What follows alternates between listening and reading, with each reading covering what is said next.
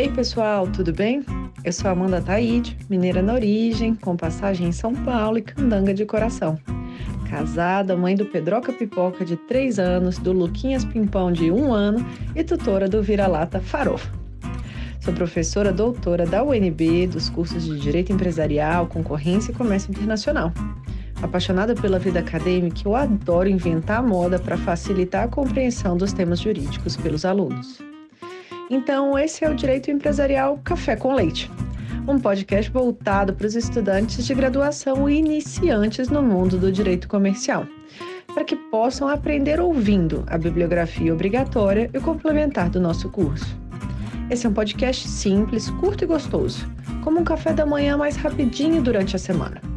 Convidarei os próprios autores ou comentaristas dos artigos acadêmicos, capítulos ou trechos de livros essenciais para a compreensão do direito empresarial, para que os alunos da graduação em direito possam conhecer e se apaixonar pelos principais autores do direito privado no Brasil. Como será um podcast voltado para os alunos da graduação, os episódios serão divulgados durante o semestre letivo da UNB Durante as férias, faremos uma pausa para preparar o próximo semestre e também os novos episódios. Então, vamos comigo para a próxima xícara de café com leite? A nossa xícara de café com leite de direito empresarial de hoje vai tratar de um dos artigos do professor Erasmo Valadão França, intitulado Empresa, Empresário e Estabelecimento, a nova disciplina das sociedades, que foi publicado no livro Temas de Direito Societário, Falimentar e Teoria da Empresa, em 2009. E para isso, teremos a alegria de contar com a participação do professor Henrique Araque para comentar esse artigo. O professor Henrique é professor de Direito Empresarial, doutor em Análise Econômica do Direito e advogado. O professor Henrique, além de um profissional e um acadêmico super dedicado, tem um, amor, um humor impecável e é um dos melhores perfis para se seguir em redes sociais porque ele compartilha os memes jurídicos que te garantem uma excelente gargalhada diária. Professor Henrique, muito obrigada por aceitar o convite para participar do nosso podcast, por, por apresentar aí de modo simples, curto e gostoso esse tema da empresa e o seu perfil objetivo, patrimônio e estabelecimento. Professora Amanda, é um prazer estar aqui. É sempre muito bom discutir é, esses temas mais basilares né, de direito empresarial e aquela coisa, eu não, não deixo passar a oportunidade de aparecer. Então, assim, sempre que você precisar, pode me convidar.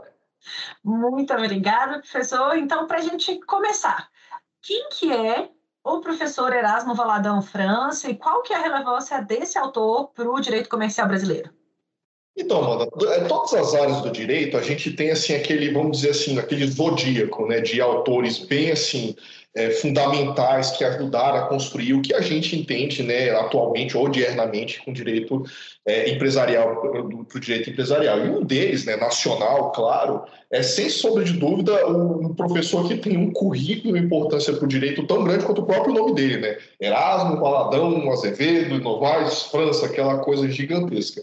É daquela galera que eu chamo assim de galáctico, assim, do alto clero do direito empresarial societário, e assim, sem sombra de dúvida nenhuma, é alguém que você vai cruzar com pelo menos um, dois ou três textos fundamentais se você quer se aprofundar ou ter qualquer tipo de conhecimento dentro da área de direito empresarial. Então, ele é assim, é, tá, tanto na parte, aquele texto bacana que ele tem com a Adamec, do, sobre a relevância de afetos societários, então, assim, é um, é um professor muito crítico, então, que, tem, que traz, assim, que procura rever, procura traduzir, é, muitas vezes até do próprio latim lá dele, lá, né, que a gente estava conversando antes, para tentar traduzir para o, não para o dia a dia, né, mas assim, para uma forma mais palatável, para justamente a gente poder evoluir nos institutos. Então, é um autor assim, sensacional e um professor assim, do mais alto gabarito. Maravilha, excelente, professor Henrique. É, o artigo, inclusive, do professor Erasmo, junto com o professor Adamec, estão na bibliografia obrigatória do curso e a gente vai ter também um, um podcast específico para ele. Excelente.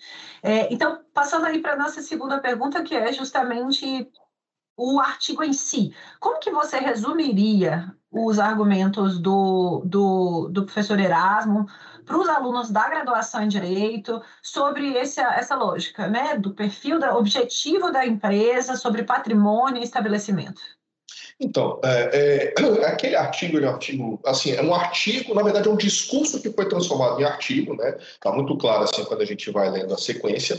E ele está novamente fazendo, não fazendo uma releitura, mas fazendo um apanhado, uma organização, né, do, dos famosos perfis de Askin, né? que é aquela ideia de que empresa é um, é um fenômeno poliédrico, né, que a depender de como você vê, onde ele estiver é, colocado no ordenamento jurídico, no caso, né, a italiano, né, Askin, aqui a gente está falando brasileiro, ele vai se apresentar sobre diversos perfis, né, ora sobre como ator, ora como ação e ora como que a gente vai falar aqui, que é esse perfil mais patrimonial, entre muitas aspas, é, da ideia da empresa.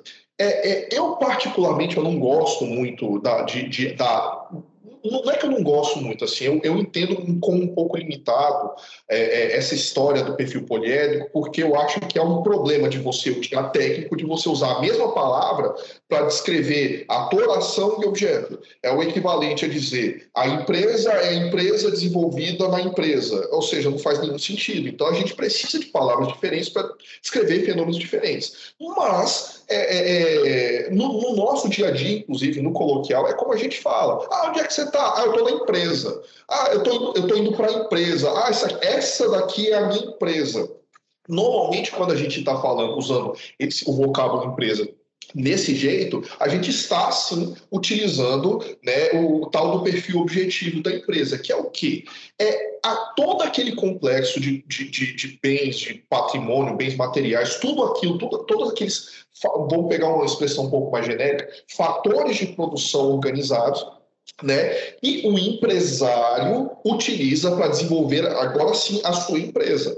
Então, assim, o empresário aquele é seria o equivalente ao perfil subjetivo, empresa é, é atividade mesmo, então ali tá, tá né, o perfil funcional está tá muito adequado, e o perfil objetivo seria a utilização do vocábulo empresa para se referir ao que nós chamamos de estabelecimento empresarial, que é aquele conjunto de fatores de produção, bens materiais, bens imateriais, contratos toda aquela organização que o empresário utiliza, organiza para poder explorar a sua empresa. Então, é, é, é dentro do texto do, do, do, do discurso professor Erasmo, fica muito claro, ele faz muito bem essa diferenciação, inclusive diferenciando, né? Por isso que eu botei entre aspas a história do perfil patrimonial, porque uma coisa é patrimônio, outra coisa é estabelecimento, que inclusive é, é, é, é as pessoas acabam confundindo, mas são completamente diferentes. Isso é um ótimo ponto que, que é, você trouxe, professor Henrique, que é um do, das confusões ou das é, relevantes diferenciações que a gente precisa fazer. Então, se você puder avançar aí um pouquinho para a gente, é, qual que é a diferença entre patrimônio, estabelecimento, aviamento e trespasse. Então, é uma sopa de, de palavras aí diferentes que os alunos da graduação normalmente ficam bastante confusos e falam, gente, vocês estão inventando moda, então vamos dar, vamos, vamos esclarecer o que, que é cada um desses conceitos. Não, claro, professor. Na verdade, assim, é, é, é, é um mal do direito, né? Como a gente lida muito com palavras e como a gente cria muitos institutos que se a gente olhar na rua a gente não vai encontrar, é, nós temos que ter precisão técnica. Porque, por exemplo, é, assim, eu não preciso ensinar para uma criança necessariamente, conceitualmente, o que é um gato, o que é uma, um cachorro, o que é um cavalo. Ele vai ver isso na realidade, vai construir esse arquétipo na cabeça dele e vai conseguir identificar sozinho. Os conceitos jurídicos, os institutos jurídicos que são criados, eles, a gente não tem essa facilidade.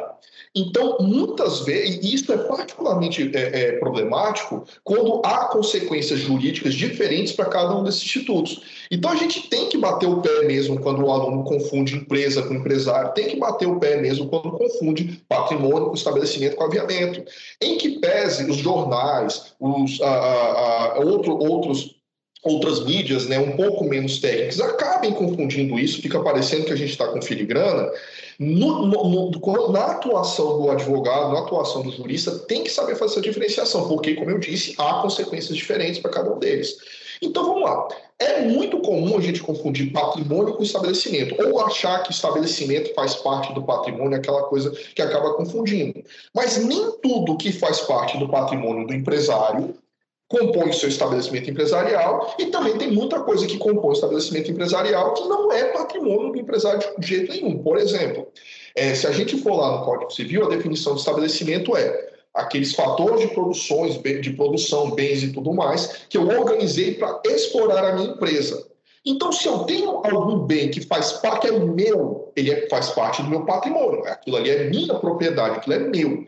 Mas se eu não uso, eu empresário, uso aquilo para explorar a empresa, aquilo não compõe meu estabelecimento. É claro que quando a gente está falando de pessoa jurídica, é, é muito difícil essa diferenciação, mas pensa no empresário pessoa física. Ele tem a casa dele e ele tem a sala comercial onde ele explora a sua atividade. A casa dele é patrimônio, mas não faz parte do estabelecimento empresarial. Ah, e por que, que, é por que, que isso é relevante? Porque dependendo da situação, a gente vai poder penhorar a parte, é, é, fazer a penhora de parte daquele estabelecimento e eu vou ter que separar aquele nível existencial que é o patrimônio não empresarial. Já se aquele patrimônio for afetado ao estabelecimento, ele passa a ser penhorável. Então é essencial separar o que é patrimônio e o que é estabelecimento.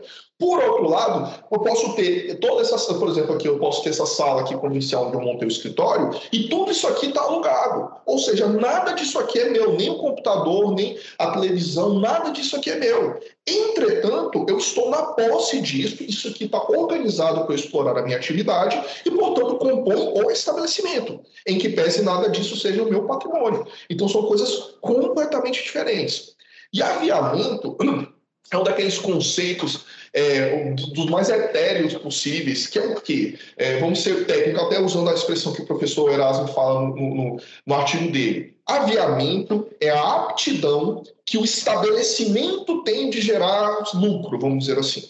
Aí há quem fala assim, ah, mas só, só tem disso porque o, empresário atua. Não, a ideia é o seguinte, depois que você organiza os fatores de produção, depois que você organiza aquele estabelecimento e ele fica, vamos dizer assim, é, é uma clientela é construída em torno daquilo, você tem toda a, a, um, um, um know-how, aquilo ali meio que, entre aspas, funciona sozinho. Se eu vender aquele estabelecimento para outra pessoa, Aqui, é, é, o fato de eu ter saído daquele estabelecimento, daquilo não ser mais meu, não significa que ele não vai continuar gerando aquele lucro. Por quê? Porque normalmente a coisa funciona sem a, a, a atuação premente do empresário. Pense numa lanchonete. Não é porque o, a lanchonete mudou de dono que necessariamente a comida vai mudar de, de, de qualidade, de natureza, tudo mais. É, é, então, o que seria o aviamento? Seria essa mais-valia, entre aspas, que aquele estabelecimento organizado daquela maneira, já consolidado, ele vale muito mais dinheiro. Eu sei, quando, eu, quando eu dou essa aula, Amanda, eu, eu, eu, coloco, eu, eu coloco como exemplo, por exemplo, o cachorro-quente do Andy, que é um cachorro, uma carrocinha de cachorro-quente que tem ali perto de casa. Que eu falo, cara, se você somar tudo que tem ali e falar, cara, isso aí tudo ali, estoque, carrocinha, isso aí tudo dá uns 50 mil reais, toma 50 mil reais. Ele não me vende, mas nem a pau. Por quê? Porque aquela conformação naquele local, com aquele nome, com aquilo tudo, vale muito mais do que a soma daqueles fatores isoladamente. Daquele... Então, o que é esse aviamento? É, é, é essa mais-valia do fato daquilo estar organizado, estar ali naquele momento, poder gerar lucro. Isso efetivamente vale dinheiro. Se vocês, depois, quando vocês começarem, se vocês começarem a atuar no mercado, vocês vão ver, as pessoas pagam e pagam muito dinheiro por isso. É muito comum o, o aviamento, que aí a gente contabiliza quanto nome, o Will, por exemplo, é, é, valer mais do que a própria soma do, do daqueles bens que a gente está adquirindo. Então, aviamento é, é, é, algo, vamos dizer assim, é uma qualidade do estabelecimento, é a capacidade, a aptidão daquilo poder te gerar lucro. Pode ou não gerar lucro, é verdade, mas assim, é uma aposta que você tem dado histórico daquilo. E por fim, trespasse é um negócio jurídico interessante que você não vê com esse nome no ordenamento jurídico, você não vê isso no Código Civil. Você joga lá Ctrl F trespasse, você não vai achar. Mas é um conceito que está mais do que consolidado no direito empresarial. É simplesmente a alienação do estabelecimento. Então, o estabelecimento é algo tão importante para a vida empresarial que a venda desse estabelecimento ela é toda regradinha, não é feita assim, ah, como a gente, como eu vendo uma caneca ou vendo um, um pedaço de um, um, quilo de carne. Você tem todo, porque quando você adquire estabelecimento, você também está adquirindo uma série de obrigações, direitos também, é claro, evidente, mas uma série de obrigações. Isso gera é, é, impacto, isso gera consequências, por exemplo, para os seus credores. Então, Resumindo, Patrimônio é o que é de propriedade do empresário. Estabelecimento é o que ele conseguiu organizar para exercer a sua empresa. Quer seja seu, quer não seja seu. Aviamento é a aptidão que aquele estabelecimento, da forma que ele organizou, é capaz de gerar lucro sem a presença dele. E trespasse é o negócio jurídico de alienação desse estabelecimento. Perfeito, deu para agora os alunos fazerem um, um bullet e nunca mais esquecerem cada um desses conceitos depois dessa explicação. Super obrigada. E passando aí para a nossa última pergunta. É, qual que é a sua recomendação, professor Henrique, para quem tiver interesse em estudar, em trabalhar com direito empresarial, você como um professor é, de direito empresarial, um advogado atuante em direito empresarial, qual é a sua, sua dica? A minha dica, Amanda, é o que eu acho que vale tanto para direito empresarial quanto para qualquer outro direito, a área do direito mais especializada, é faça bem o básico. Aprenda bem o básico. Por quê? Porque aprender o básico dá trabalho. É, é, é, é estudar os conceitos mais basilares, os fundamentos, dá um trabalho danado. E a gente é sempre muito tentado para moda. Então, ah, surgiu sociedade anônima simplificada, com startup, com investidor anjo, com, com novos fora, aquela coisa. Não, fera, bacana, todo mundo quer ver isso, todo mundo quer ver essas novidades. Mas não adianta nada você chegar lá se você não entende, por exemplo, por, o, que, que, é um, o que, que é um contrato de mútuo. Você precisa entender o que, que é um investidor anjo, sem entender o que, que, é um contrato, o que, que é um contrato de mútuo, sem entender, por exemplo, o que, que vai diferenciar toda essa estrutura de uma sociedade em conta de participação, por que adotar uma estrutura, por que não adotar outra estrutura. Ou seja, para o básico do básico do básico, porque se aquilo ali estiver sólido, quando você encara essas novidades, você consegue traduzi-los a par do que você já conhece para saber se de fato é uma novidade, se há um ganho para você poder apresentar para um cliente seu, por exemplo, ou se não passa de alguma coisa assim que com uma roupagem nova, com um nome inglês para ficar bonito, que, que na prática aí você vai, paga um curso de extensão, especialização, tarará. É, olha, faça o básico.